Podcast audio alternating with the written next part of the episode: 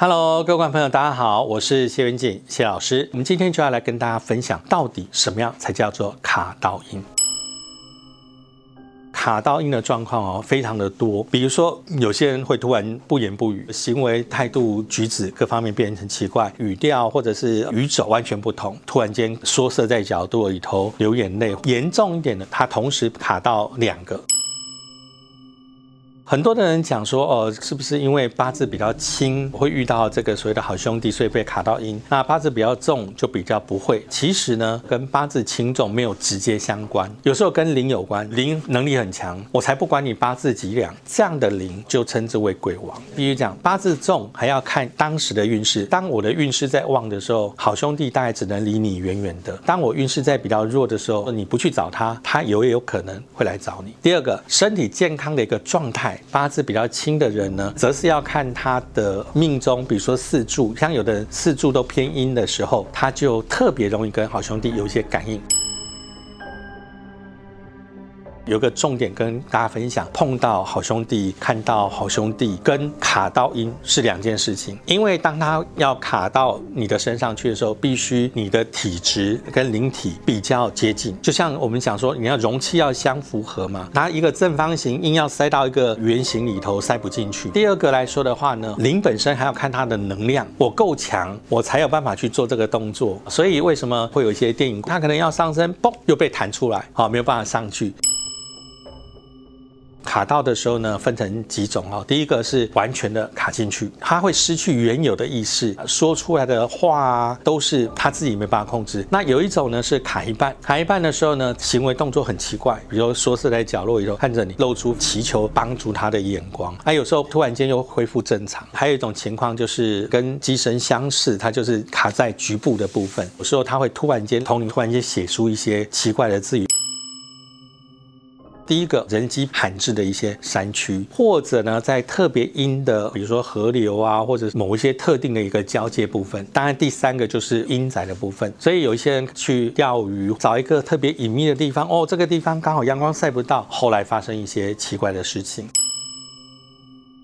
住在离岛的时候，然后我们有半夜十二点去一个以前因为灾害被封起来十几年的一个景区，进去之后居然发现里面有一个小庙，它是长期没有人可以进去的状态。但我们发现灯亮着的时候，我突然发现有人影，然后当时就有一个男同学就马上叫我们闭嘴。那我事后才发现他是有阴阳眼的体质的。那一天回家之后，我就一直连睡了三天，怎么样都睡不饱，就感觉身体无止境的在往下掉，甚至是。是每天到天黑之后，我就会开始各种不舒服，最后是去大庙拜拜，求不到平安符，所以想请问老师，这个是卡到阴的症状吗？到一些比较长期没有人去的一些地方，有时候你看到是局部的灯光，可能遇到人家去探险啊。可是当你发现它是某一层或者整层都是灯火通明的时候，表示这个地方已经有灵，而且是能量比较强的这个灵进驻在这里。其实有时候是因为我们语言、行为或者动作出现冒犯的情况下，就有可能会对你有一些冒犯的动作。这个冒犯动作呢，分成几种。第一种，如果我的体质跟他的灵体磁场完全不合的情况下，你有可能。只是单纯的发烧不舒服，但是如果我们本来体质跟他的灵体稍微磁场上比较是吻合的一个情况下，就会出现几个症状，比如说他可能每天到了固定的时间开始发烧，也许那个时间点就是他来的时候。第二个睡不饱，睡觉过程中一直觉得身体好像浮在某个空间里头。我们常讲人有三魂七魄，有时候是身体的魂魄局部被挤出到身体以外，那么在灵魂还没有回体的一个状态下，感觉要睡不饱，然后昏昏醒醒的一个状态。如果如如果是因为言语上的冒犯的话，其实透过一到寺庙拜拜，请神明帮忙，大概就可以达到化解功能。如果要是更严重的时候，可能就要请师傅亲自帮你做处理沟通，那这样子的话才能够排除外灵入侵的一个状态。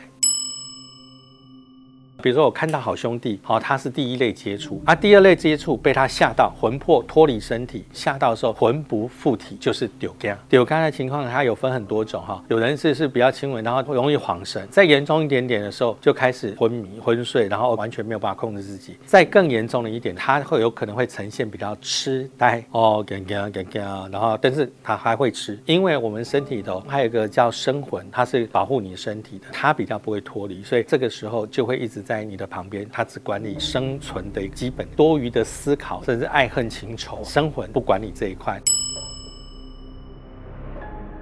随身准备的这一块是比较困难。如果我要尽量避免碰到的话，以前来说的话，可能会叫你准备个红包袋，里面放三十六粒白米，代表三十六天罡；七片的榕树叶或者芙蓉或墨草放在红包袋里头，随身携带。那除此以外呢，要准备一些盐。古代盐有驱邪的一个功能性。你看，不管是在中国或在日本，它都有撒盐驱邪的动作。当你把东西放在红包袋里随身带在身上的时候，它可以避免第一类的接触。一旦开始觉得不适的时候呢，家里的浴缸准备一半的热水，一半的冷水，然后把这个东西呢放到水里头，然后泡澡。所谓的泡澡呢，不是整个身体泡上去啊，整个头在外面擦擦汗就好。头上的这个天灵盖还是要经过擦拭，主要的是要阻断我们的七窍，跟它产生一个连接。这个对于初级的一个保障是有的。那万一遇到灵的能量特别大的时候，可能就要透过其他的模式，透过神明，透过机身，或者透过老师们帮你做一些处理。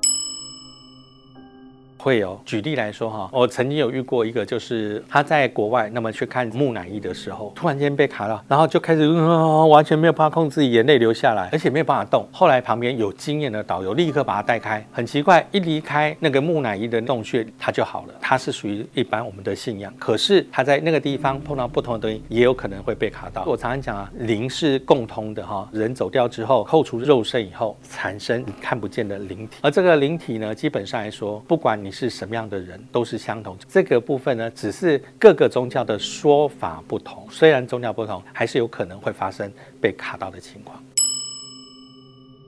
不能算是正式被卡到了，因为我我们提到卡到音，它还是有分阶段性的哈。开始我可以很清楚看到它长什么样子。第二阶段接触就是它坐在我的肚子上，我每天把它推开。然后到有一天我很生气，把它推开，我说你不要再坐我肚子上，把棉被滚一滚，趴着睡的时候，它改坐到我的背上。啊，后来去医院检查，我的肾脏就出了问题。